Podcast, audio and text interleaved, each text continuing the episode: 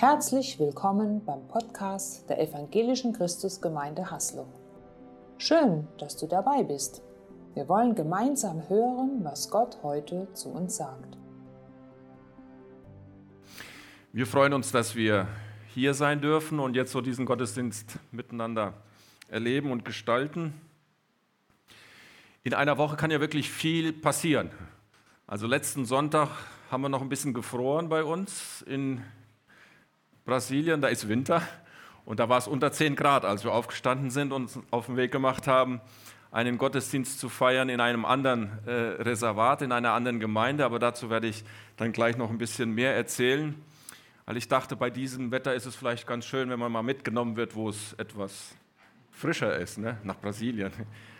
Ähm, aber in dieser Woche hat sich auch noch manch anderes getan, was wir nicht so gedacht oder geplant hatten. Also wir erleben heute diesen Tag hier und die nächsten drei Wochen so ein Stückchen, wie wir es vor längerer Zeit auch geplant hatten.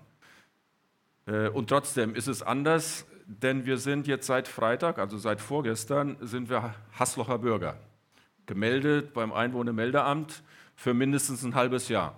Das wussten wir am Sonntag noch nicht.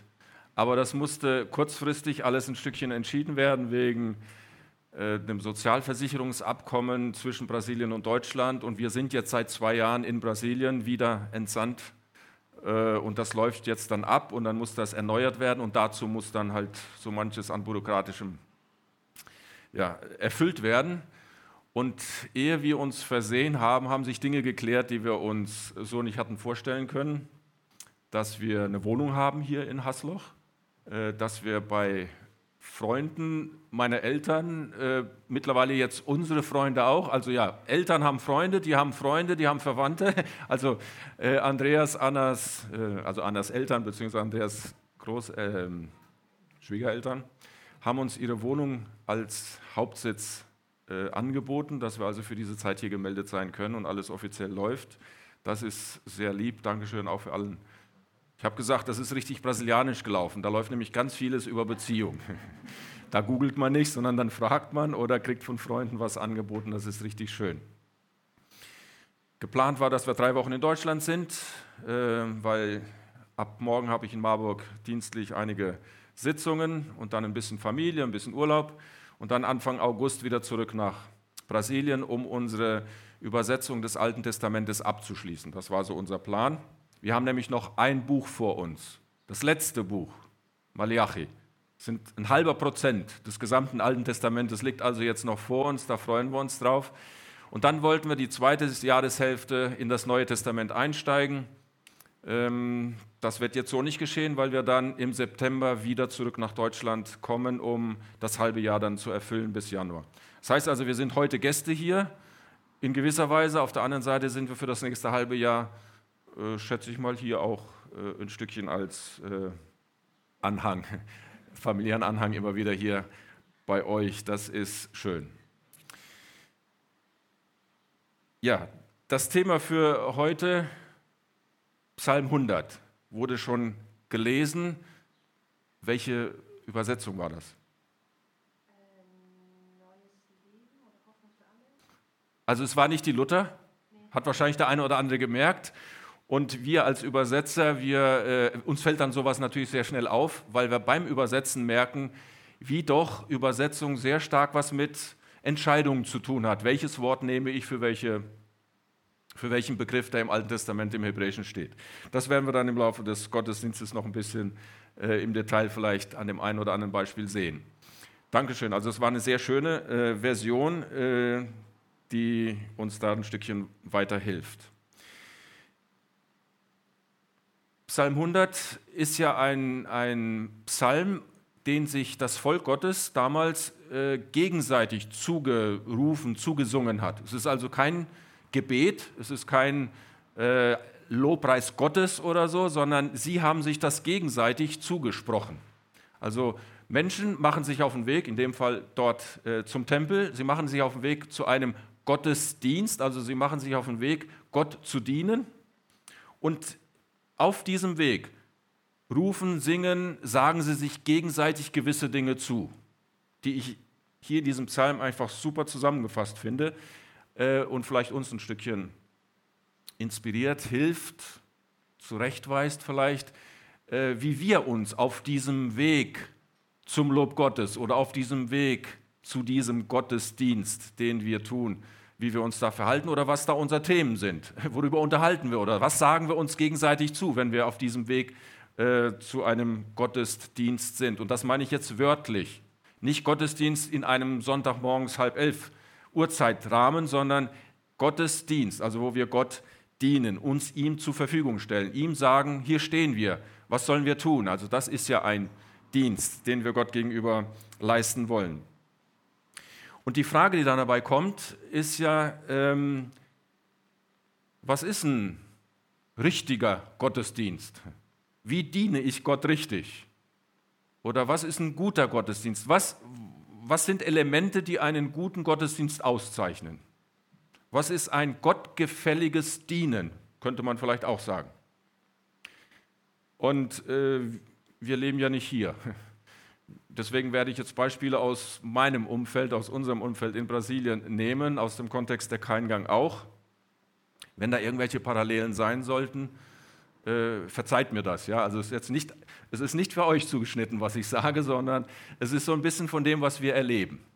Und wir erleben, dass an dieser Frage sich viele Christen, Gemeinden zerstreiten, auseinanderleben weil sie unterschiedlicher Meinung sind, was ein richtiger Gottesdienst ist.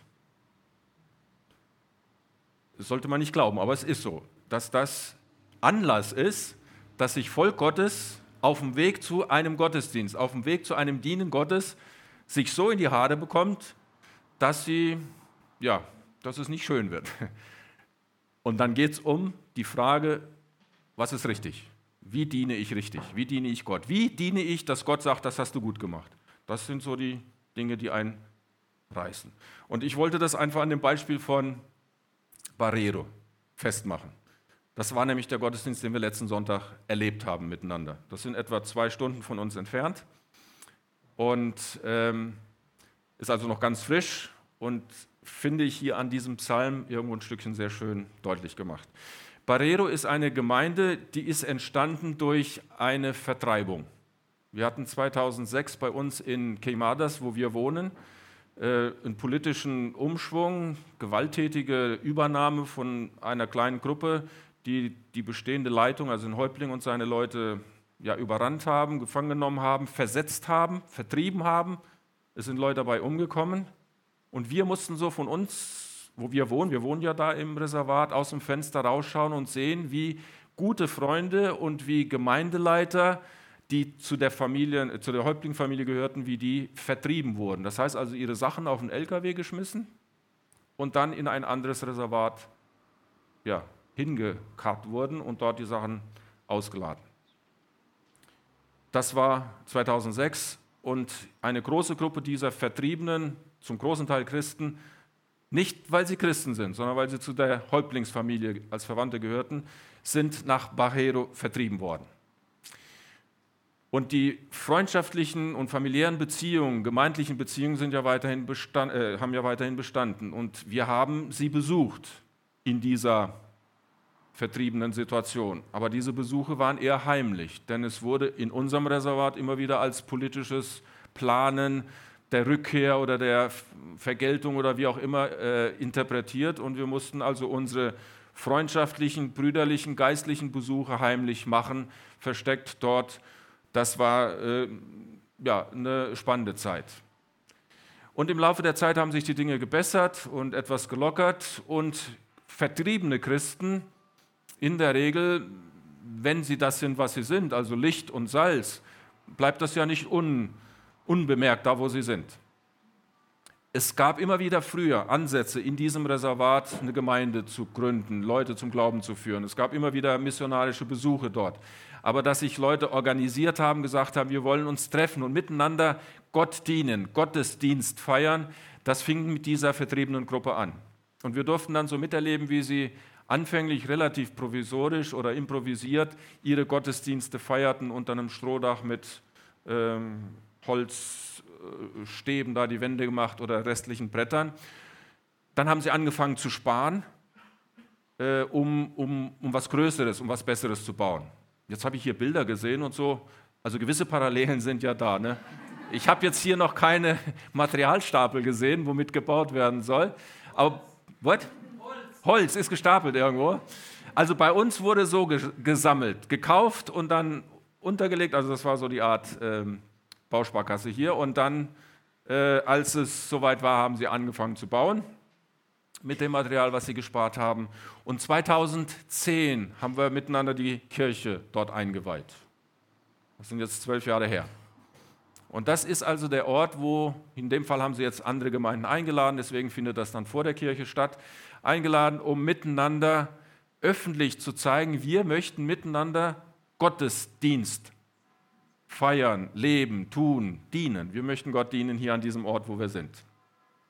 Gemeindewachstum entsteht ja dann auch teilweise durch Familie, teilweise durch Leute, die dann auch zum Glauben kommen. Bei uns wird das dann öffentlich in der Großtaufe gezeigt, dass Leute sagen, wir möchten ab jetzt diesen Weg mit Jesus gehen. Und das wird dann auf diese Art und Weise öffentlich gezeigt.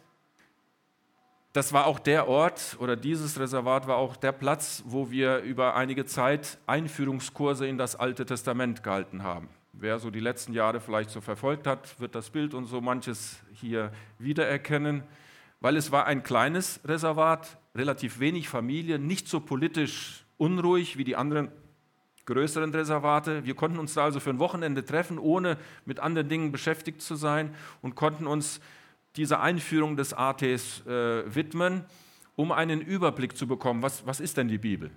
Woraus besteht denn das Alte Testament? Und wenn man das dann so zusammenfassen kann oder möchte, würde ich sagen, es ist die Geschichte Gottes. Die Bibel ist die Geschichte, die Gott über sich und mit seinen Menschen uns da an der Stelle an einer Sammlung von vielen Büchern deutlich macht. Bei uns haben wir das so in einer Art von einer Straße äh, aufgezeichnet, wo man dann erkennt, wie Gott so seinen Weg mit uns geht. Der irgendwo angefangen hat, bis hin zu Jesus und bei dem gelben Schildchen, das heißt Uri, das heißt heute, das ist, wo wir heute stehen auf diesem Weg. Und die Geschichte geht noch weiter. Wir wissen nicht bis wann. Wir wissen, dass sie irgendwann an den Anfang zurückkommt. Also das, was Gott am Anfang geschaffen hat, wird er wiederherstellen und es wird wieder an den Punkt kommen, wie er sich es ursprünglich gedacht hat. Noch sind wir da nicht, aber wir sind miteinander auf dem Weg. Das war also ein Ort, wo wir diese Einführung starten konnten. Das war sehr gut. Dann in 2014, das ist unser vertriebenes Ehepaar als Gemeindeleiter in Quemadas die dann da die Verantwortung übernommen haben in der Gemeinde mit ihren Mitarbeitern und hier an dem Sonntag dann gesegnet wurden. Ajir und Peshin, das sind ganz, ganz wertvolle Menschen, die Gott dienen wollen, die Gott richtig dienen wollen. Und äh, auch sie sind, äh, wie soll ich sagen, bleiben nicht stehen, sondern sie möchten gerne Neues dazulernen. Und viele spielen nach dem Gehör. Es gibt ganz viele, die also Gitarre spielen oder äh, Klavier, Klavier nicht, äh, Keyboard spielen oder Schlagzeug oder Bass und so weiter, aber sie kennen die Noten nicht und schämen sich, dass sie, wenn sie dann irgendwo anders sind und dann die Noten nicht sagen können und so, und dann haben sie also Ipin, die ja musikalisch ist, eingeladen, sie gebeten, ihnen also Musikunterricht zu geben. Das waren, das waren spannende Zeiten mit denen zusammen. Äh, konkret denkenden Menschen, die einfach von der Praxis her äh, sind, dann so die Theorie beizubringen. Das waren äh, spannende Sachen und äh, wie sie also musikalisch super drauf sind und Dinge einfach so im Gespür oder im Gefühl haben und das spielen können. Da, da kann ich nur zuschauen, weil ich bin an der Stelle nicht so, kann, kann keinen guten Beitrag leisten. Und dann 2018 kam es zu diesem Gespräch, zu diesem Bild, davon habe ich glaube ich 2020 ein bisschen erzählt, wo es darum geht, dann Spannungen auszuhalten. Auf diesem Weg, Gott richtig dienen zu wollen, einen richtigen Gottesdienst tun zu wollen, sind Pushi und Ajir, Ajir sitzt hier in einem weißen T-Shirt, zu dem Schluss gekommen, dass unsere Gemeinde das nicht macht und dass eine andere Gemeinde, die andere Formen des Gottesdienstes hat, dass die richtiger sind. Angefangen, dass die Frauen nur Kleider oder Röcke tragen, keine Hosen, dass sie ihre Haare nicht schneiden, dass die Männer immer in Also geschniegelt und getriegelt, nee, sagt man, also mit, mit äh, Anzugshose und Hemd, nicht T-Shirt oder Jeans oder sowas in Gottesdienst gehen, kein Fußball spielen, dies nicht machen, jenes nicht machen. Also sind ganz voll Regeln. Und wenn man die einhält, dann, macht man, dann hat man einen richtigen Gottesdienst. Und es gab einige Vorgespräche und an dem Tag hatten wir das Gespräch, bei allem Versuchen miteinander zu ringen und zu verstehen, worum es geht bei einem richtigen Gottesdienst, wir dann doch uns getrennt haben. Und sie gesagt haben, sie werden nicht mehr zu der Gemeinde gehören, sondern in eine andere Gemeinde gehen und sie dort und dort dann richtig Gottesdienst feiern. Das tut weh. Also wenn man jahrelang miteinander durch dick und dünn gegangen ist und dann das erlebt, dass man an der Frage, was ist ein richtiger Gottesdienst, dann auseinandergeht. Das sieht man, denke ich, hier, das Ringen, das Beschämtsein, das ohne Worte sein. Und da merkt man oft, dass das vom Kopf her nicht zu lösen ist. Und das Schöne bei diesem Gespräch war, dass wir die Türen nicht verschlossen haben. Also es war kein zerstrittenes Gespräch. Die Türen blieben weiterhin offen. Und einfach um es kurz zu machen, 2021, also 18, 21, waren also ein paar Jahre, äh, wo sie dann in eine andere Gemeinde gingen. Und um das zu rechtfertigen, muss man ja oft das andere schlecht machen. Also man kann ja ganz schlecht seine Entscheidung, woanders hinzugehen, äh, begründen, indem man da, wo man weggegangen ist, lobt. Ne? Also man muss ja immer irgendwo ein Stückchen seine Gründe dann rechtfertigen nach außen. Also es waren keine schönen Jahre. Und dann lädt uns Apokarinia, das ist eine andere Gemeinde nah an Barreiro dran, zu einem Taufgottesdienst ein. Und an diesem Sonntag kommt Ajir auf mich zu, auf uns zu und sagt, ähm, ich habe mich entschieden, wieder dahin zu gehen, wo ich hingehöre. Er hat gemerkt, dass es nicht um den richtigen Gottesdienst geht und dass letztendlich in einer Gemeinde auch nur mit Wasser gekocht wird und es letztendlich darum geht, dass man miteinander bei Jesus bleibt und die Gemeinde anfing, sich mit anderen Dingen zu zerstreiten, weil dann wahrscheinlich die Länge des Rockes anfang, angefangen wird, die, zu streiten, ob es übers Knie oder unters Knie sein muss und so weiter. Also er merkte plötzlich, dass die Diskussionen in, in einer gesetzlichen Gemeinde wesentlich intensiver und wesentlich komplizierter sind, äh, als er das in einer Gemeinde erlebte, wo man Beziehungen versucht zu pflegen. Und da merkt man die Erleichterung, Entspannung und die Freude, dass man einfach wieder beieinander ist. Und ja, wie gesagt, letzten Sonntag haben sie uns eingeladen, denn da war wieder Jahrestag der Gemeinde oder der äh, Einweihung der Kirche. Da haben wir uns also morgens früh auf den Weg gemacht. Das ist bei uns sind die Pinienbäume.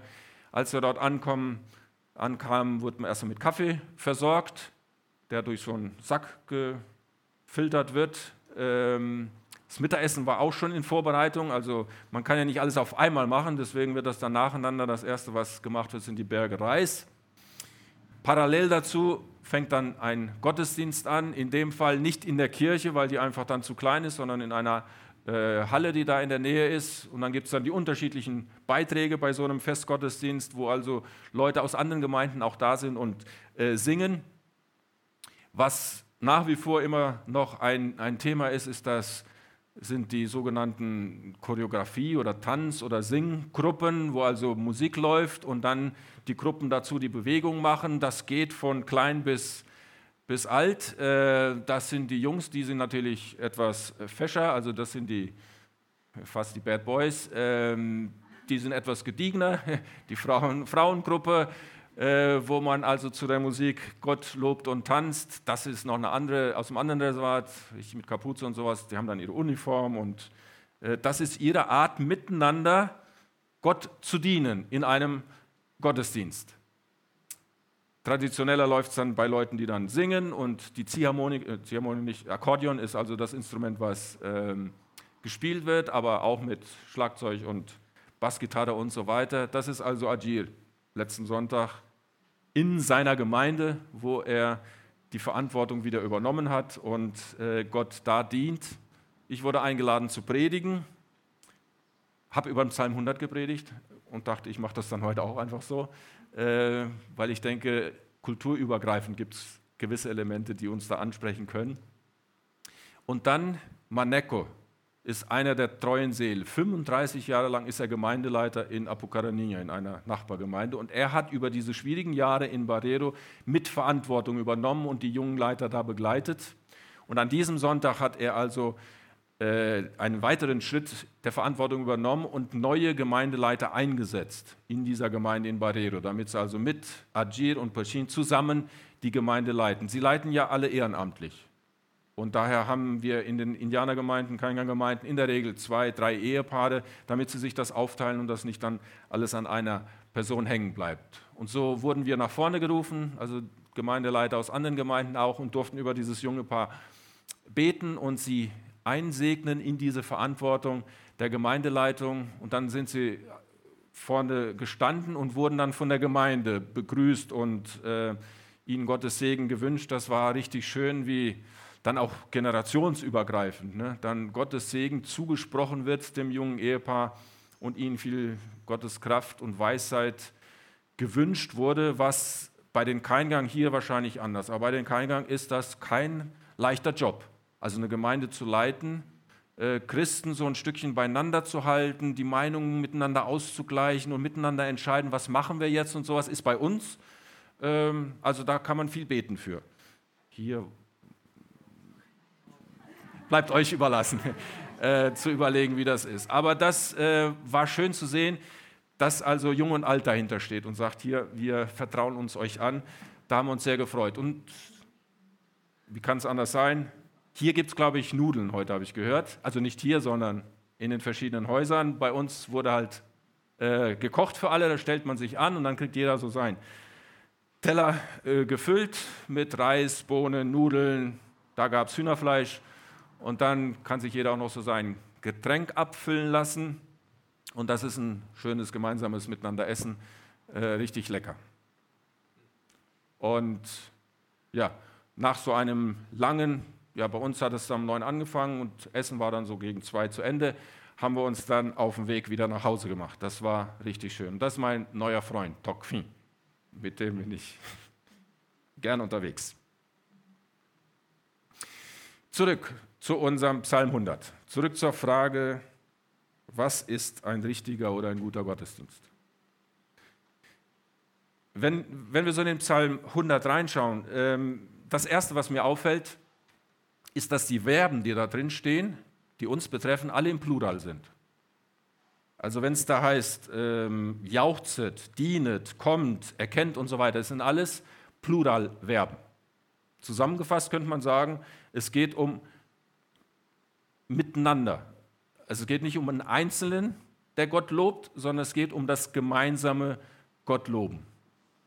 Also ein Element eines guten Gottesdienstes ist, dass man gemeinsam Gott dient. Klingt ziemlich banal, aber äh, das ist das, was uns aus diesem Psalm hier hervortritt. Das andere, was hervortritt in Bezug auf das Wer Gott dient, ist, dass hier heißt, alle Welt oder alle Länder oder alle Völker, das sind unterschiedliche Übersetzungen, aber es geht um alle. Da wird erstmal hier an dieser Stelle das Volk Gottes, das zum Gottesdienst geht, erstmal keiner ausgeschlossen. Also es wird ein gemeinsames und alle sind eingeladen, ausgesprochen hier in diesem Psalm. Ich denke, wenn Gottesdienste, also wenn eine Gemeinschaft von Leuten, wenn das Volk Gottes sich darin auszeichnet, dass sie miteinander, dass sie gemeinsam Gott dienen, denke ich, ist das ein ganz schönes Element, das man sehr konkret umsetzen kann. Bei der Frage, wer also ich würde sagen, ein gottgefälliger Dienst ist mehr gemeinsam, weniger allein. Ich lasse das einmal so, so stehen, am Schluss versuche ich das ein bisschen aufzulösen, aber dass wir uns das einfach mal so stehen lassen. Es geht um mehr gemeinsam, weniger allein, weniger Individualität, weniger ich, sondern mehr wir. Das andere, was uns aus dem Psalm so ein Stückchen hervor leuchtet, ist die Frage, äh, wem dienen wir? Also die Frage, was ist unser, unsere Richtung, wohin dienen wir, wem dienen wir? Und da ist es ja schön, wie hier, also wie die Singenden oder die miteinander Gott dienenden sich gegenseitig Gott beschreiben oder das, was sie von Gott halten oder das, wie sie Gott erleben, wie sie sich das gegenseitig zusprechen. Und da finde ich hier ähm, vier, vier interessante Elemente. Das eine ist, da heißt Gott, der Gott ist. Klingt ein bisschen komisch, ne? Ähm, aber sie sind sich der Überzeugung, dass Gott Gott ist. Das Gegenteil von Gott ist ja ein Götze. Gott ist derjenige, den wir als Gott bezeichnen, ist derjenige, der, der Gott ist. Menschen um das, im Alten Testament, Menschen um das Volk Gottes herum, und ich denke, das ist heute noch so, äh, die bauen sich ihre eigenen Götter, ihre eigenen Götzen. Also Gott ist Gott und Götzen sind Menschen geschaffen. Und im Alten Testament gibt es ja so einige äh, Propheten, die sich da sogar drüber lustig machen. Die sagen, ihr geht in den Wald, schlagt Hölzer, sucht euch was aus, nehmt es dann mit heim und dann behaut ihr dieses Holz und macht daraus etwas und dann nehmt ihr das, tragt ihr das, stellt es dahin, wo ihr wollt und sagt, das ist unser Gott. Und den betet ihr dann an und dem opfert ihr und dem dient ihr. Aber dieser Gott, der hat Ohren, hört nicht, hat einen Mund und spricht nicht, hat Beine und läuft nicht, hat Hände und tut nichts und ihr, ihr gebt euch ihm hin. Mit anderen Worten, ist ja eigentlich unverständlich. Wir haben einen Gott, einen Gott, der Gott ist. Einer, der selbst da ist, nicht den wir geschaffen haben. Bei uns, äh, gerade im brasilianischen Kontext, erleben wir oft, dass Gott wie ein Götze behandelt wird. Dass man aus Gott einen Götzen macht. Das heißt also, dass man aus Gott etwas macht, was ich hinstelle, wo ich möchte, dem ich sage, was ich haben möchte von dem ich fordere, dass er tut, was ich mir vorstelle. Und wenn er mir ein bisschen in die Quere kommt, stelle ich ihn woanders hin. Und hoffe, dass er dann auch da bleibt. Das sind Götzen. Götzen bleiben da, wo man ihn hinstellt. Und es gibt also Christen, die aus Gott einen Götzen machen. Wenn man sich aber dessen bewusst ist, dass unser Gott Gott ist, das heißt also, dass er allmächtig ist, dass er allwissend ist, dass er derjenige ist, der über uns verfügt und nicht wir über ihn, dass wir uns ihm anvertrauen und nicht ihn bitten, das zu tun, was wir für uns wollen. Wenn man das so als Paradigma, ne, also als, Grundvoraussetzung in unserer Vorstellung von Gott haben, ist das ein Zeichen eines guten Gottesdienstes. Dass man sich dessen bewusst ist, dass Gott Gott ist und nicht Götze. Das andere, was sie sagen, ist, einem Herrn, wir dienen einem Herrn, der Schöpfer ist. Er hat uns gemacht. Luther hat übersetzt, und nicht wir selbst. Die bessere Übersetzung hier heißt, und ihm gehören wir. Also er hat uns gemacht und ihm gehören wir. Also Gott ist ein Schöpfer. Gott ist kreativ. Gott ahmt nicht nur nach. Also Gott kopiert nicht einfach. Gott macht nicht einfach nach Schablone, sondern er schafft, er ist kreativ, er ist aktiv. Das ist eine wunderbar, ein wunderbarer Charakterzug Gottes. Wenn wir uns dessen immer wieder bewusst machen und uns das gegenseitig immer wieder zusagen, Gott ist kreativ. Die Woche haben wir das erlebt. Also wie er Dinge in die Wege geleitet hat, da können wir nur dabei stehen und nachher dann Danke sagen. Nicht, was wir hätten tun können, selbst wenn wir gewollt hätten. Gott ist Schöpfer und kreativ. Und das andere, ihm gehören wir, so sagt diese Übersetzung. Also er ist Besitzer. Und gerade bei den Keingang merkt man da einen Unterschied. Wenn jemand Besitzer ist von etwas oder Pächter oder Mieter oder wo man was ausgeliehen hat. Die Keingang, ganz viele fahren, also immer mehr fahren Autos und leisten sich dann die Autos, die sie sich leisten können. Und das sind dann oft sehr ausrangierte Autos. Aber nachdem sie dann, was weiß ich, ihre 200, 300, 500 Euro ausgegeben haben für so ein Auto, ist es erstaunlich, welche Strecken sie damit fahren wie lange diese Autos fahren. Es ist unglaublich. Die fahren 400 Kilometer in ein anderes Reservat zum Fußballspielen oder einen Gemeindebesuch und so weiter und das Auto fährt. Wir von der Genossenschaft haben auch Autos gekauft, neue Autos gekauft, unter Garantie. Die haben kein halbes Jahr ausgehalten. Da ist jeder mit gefahren und die ja, Wartung und solche Sachen wurden nicht gemacht. Das heißt also, wenn du Besitzer bist, halten auch alte, kaputte Dinge lang. Und ich glaube, wenn wir uns dessen bewusst machen, Gott ist, also ihm gehören wir. Er besitzt uns. Und deswegen lässt er uns nicht einfach fallen. Auch wenn wir kaputt gehen. Also auch wenn wir nicht mehr das sind, was wir uns vielleicht wünschen würden. Er hält uns so fest, weil wir ihm gehören. Er hat uns nicht nur einfach für eine Zeit gepachtet oder für eine Zeit gemietet und wenn wir ausgedient haben oder nicht mehr den Zweck erfüllen, dann lässt er, gibt er uns wieder ab, gibt er uns wieder zurück, ein geleastes Auto oder so. Nein, er hat uns erkauft. Er, hat, er ist unser Besitzer. Wenn sich Volk Gottes das gegenseitig immer wieder zusagt, ist das, denke ich, ein schönes Zeichen. Das letzte noch, er beschreibt sich hier auch wieder als Hirte. Ähm, und nicht Dompteur. Einfach um es kurz zu machen. Der Unterschied zwischen einem Hirten und einem Dompteur. Das Alte Testament ist voll mit diesem Bild des Hirten. Das Neue Testament, da wird das aufgegriffen. Jesus spricht das von sich selber aus. Das ist das Bild, wie er mit seinem Besitz umgeht, wie er mit seinem Volk umgeht, wie er mit seinen Schafen umgeht. Er ist ein Hirte und nicht ein Dompteur, der Leckerbissen oder irgendwelche Dinge in der Tasche hat, die er dann gibt, wenn du richtig gesprungen bist, oder die Peitsche, die dann knallt, wenn du nicht machst, was er will, und du dann schön nach, wie sagt man, in der Spur bleibst und genau so springst, wie er das möchte. Das macht ein Dompteur. Ein Hirte hat ganz andere Vorgehensweisen mit seiner Herde.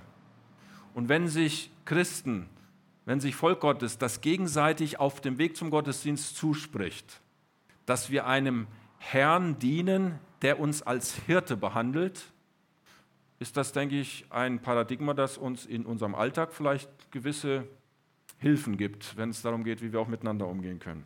Also ich würde mal sagen, hier ein gottgefälliger Dienst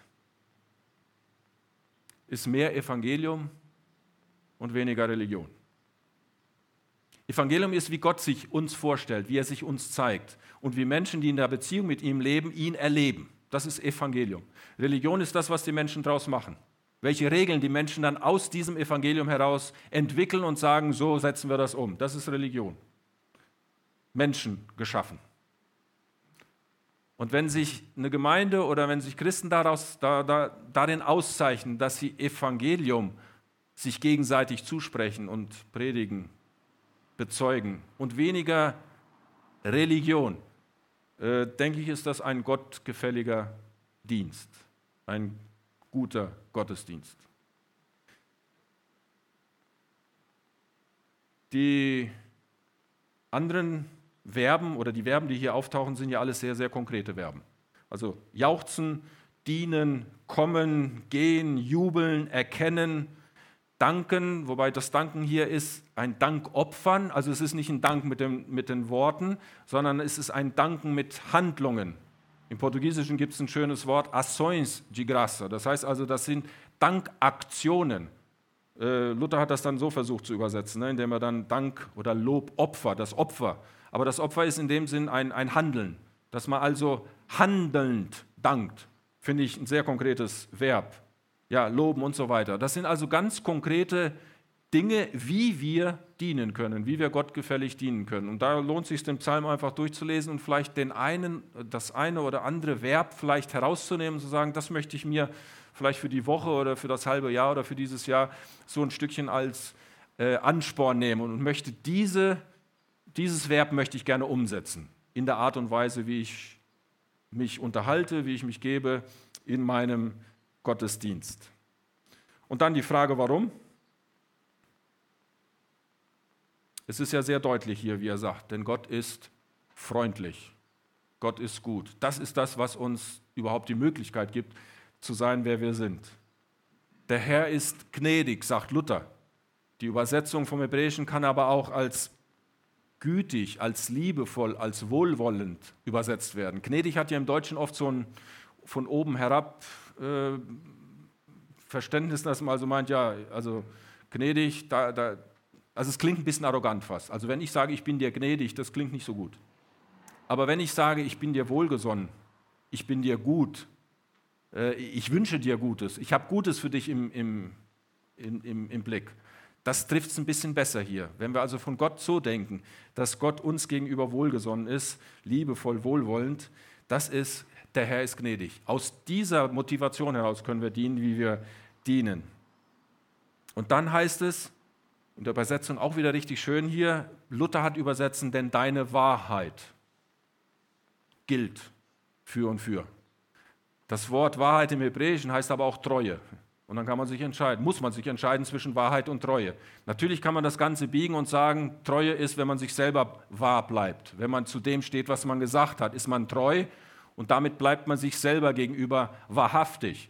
Aber im Deutschen, wenn ich sage, Gottes Wahrheit, wird das dann oft so genommen als das, was er gesagt hat. Das ist wahr und das müssen wir jetzt dann verteidigen und das müssen wir dann, was weiß ich, verfechten. Wenn wir aber das von der Seite her verstehen, dass Gott sagt, meine Treue, mein zu dir stehen, mein zu dem stehen, was ich dir zugesagt habe. Diese Treue ist für und für. Von Generation zu Generation steht andere Übersetzung. Von Zeit zu Zeit. Für und für. Das ist ewiglich. Beginnend heute. Das ist das, was wir so erleben. Und da würde ich sagen, ein gottgefälliger Dienst zeichnet sich dadurch aus, dass er mehr Liebe, also mehr diese Zusage Gottes lebt, zeigt, redet, zuspricht, als, jetzt wieder das deutsche Wort, klingt ein bisschen blöd hier, Lehre. Im Deutschen, das Lehre ist relativ neutral und ist wichtig. Es gibt aber ein anderes Wort, das ist jetzt hier in dem Fall ein Fremdwort, Doktrin. Das ist so eine Überzeugung, das ist so ein System, das ist so eine Lehre von Ansichten, die man für allgemeingültig hält. Und ich denke, eine Gemeinde zeichnet sich als ein wohlwollender Dienst Gottes aus, wenn sie mehr Liebe redet oder zeigt oder lebt als Doktrin, als all geltende Regeln und Überzeugungen vertritt. Ich will das jetzt hier im Einzelnen nicht ausführen, das muss dann jeder für sich umsetzen an der Stelle. Aber ich habe ganz bewusst hier gesagt, mehr und weniger. Weil ich mir, bin mir bewusst, wir, wir pendeln zwischen diesen Dingen. Es ist nicht ein Ausschließen des einen, sondern es geht darum, dass wir, wenn es ums Entscheiden geht, wenn wir die Möglichkeit haben zu entscheiden, dann entscheiden wir uns eher in die Richtung. Ich bin mir bewusst, dass wir manchmal für uns alleine sein müssen, uns zurückziehen müssen. Wir müssen lehren, wir müssen erklären. Wir müssen gewisse Dinge einfach reden, aber wenn es darum geht, dass wir uns entscheiden können, dann würde ich mir wünschen, dass wir als Volk Gottes, die wir unterwegs sind, die wir auf dem Weg sind, Gott zu dienen, dass wir gemeinsam unserem Gott, der Schöpfer und Herr und Hirte ist, konkret dienen, denn er ist gut und liebevoll zu uns und das für immer, nicht auf Zeit. Und wenn wir auf dem Weg uns das gegenseitig immer ermunternd zusprechen, könnte ich mir vorstellen, dass Gott sagt, dieser Gottesdienst gefällt mir. Dieser Dienst, den ihr mir gebt, der gefällt mir. Amen. Schön, dass du dabei warst. Sicher war etwas Wertvolles für deinen Alltag dabei. Wir wünschen dir eine gesegnete Zeit.